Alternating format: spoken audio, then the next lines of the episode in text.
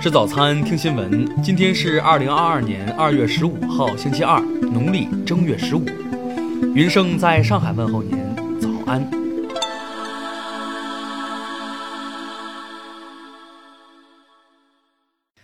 首先来关注头条消息。近日，有网友爆料，自己在投递简历后被公司裁员，怀疑信息被一项名为“离职倾向分析”的服务监控了。一张监控后台截图显示，在行为感知系统内，公司可以查看离职意向员工的详细情况。例如，一名员工访问求职网站二十三次，投递简历九次，含关键词的聊天记录二百五十四条。据悉，这类员工行为监测系统早已投放市场，并被众多公司采购。管理者可以通过后台查看员工的上网记录，了解不同员工在什么时间段做了什么。如聊天、看视频、购物、炒股等。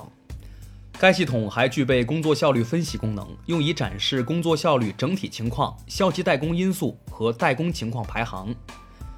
北京云家律师事务所副主任赵占领表示，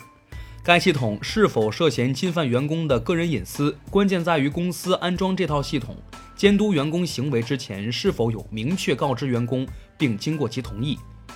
如果未经员工同意，这种行为涉嫌侵犯员工的个人信息及隐私权。听新闻早餐知天下大事，下面来关注国内新闻。十四号，教育部、财政部、国家发展改革委公布第二轮双一流建设高校及建设学科名单，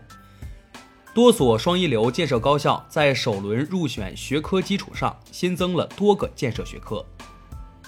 教育部日前印发通知，部署各地教育部门和高校科学精准做好2022年春季学期疫情防控工作，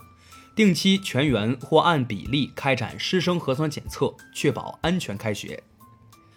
香港特区政府教育局十四号宣布，鉴于疫情仍然非常严峻，全港幼儿园、中小学及补习学校将继续暂停面授课堂及校内活动至三月六号。截至十四号十一时，苏州市二幺三疫情中发现新冠肺炎确诊病例九例，无症状感染者一例。活动轨迹公布显示，一人曾自驾到浙江海宁市。十三号中午十二时至十四号中午十二时，百色市新增本土确诊病例六例。截至十四号十二时，本轮本土疫情累计报告确诊病例二百六十七例。十一家协会学会联合倡议规范使用汉字，抵制忽略汉字书写规范、书写技法和文化内涵、审美特征，故意将汉字笔画和结构进行粗俗、草率、夸张变形的丑书、怪书类信息化字体产品。十一号，中国常驻日内瓦代表陈旭大使同全球疫苗免疫联盟首席执行官伯克利签署协议。代表中方向新冠疫苗实施计划捐款一亿美元，用于向发展中国家分配新冠疫苗。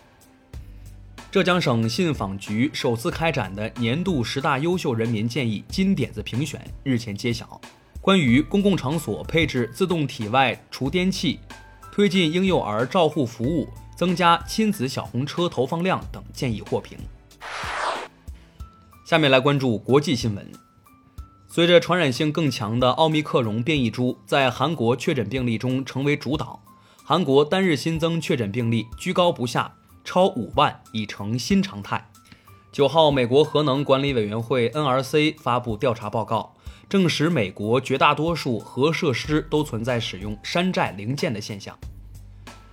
十一号消息，菲律宾达沃市市长贾森·乔伊斯表示，只要工作人员能够提供约会证明。就可以在二月十四号情人节放假去约会，并获批两千比索的约会补贴。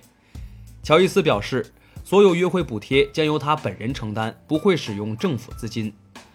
国际原子能机构调查团于十四号到访日本，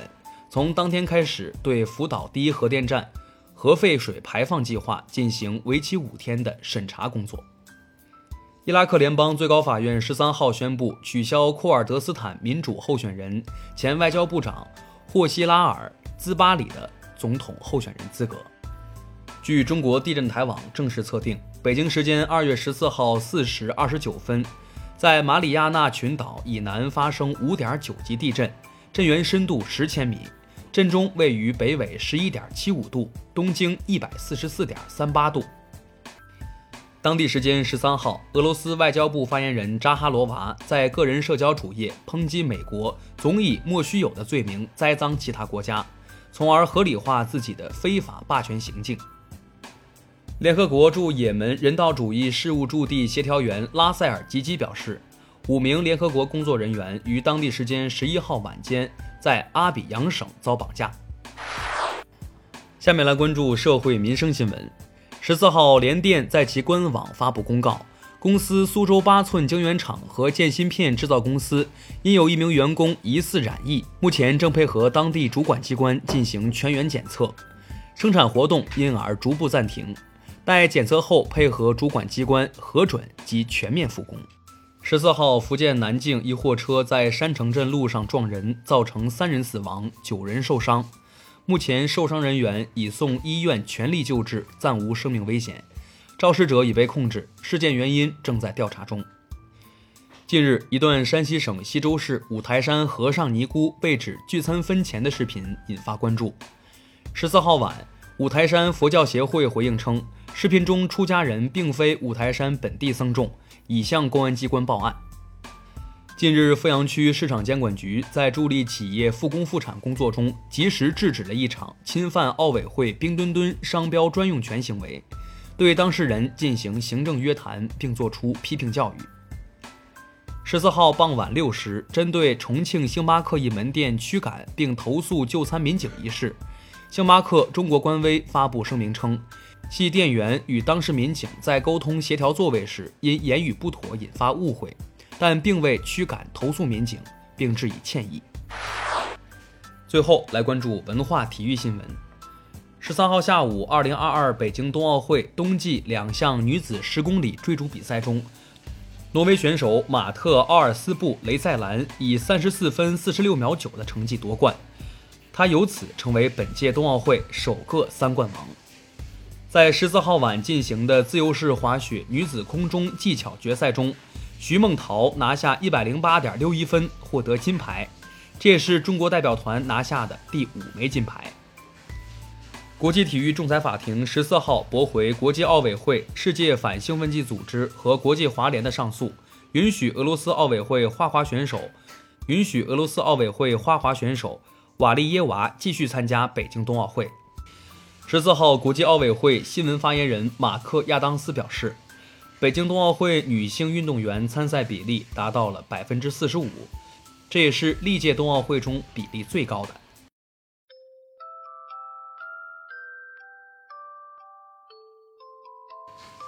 以上就是今天新闻早餐的全部内容，咱们明天不见不散。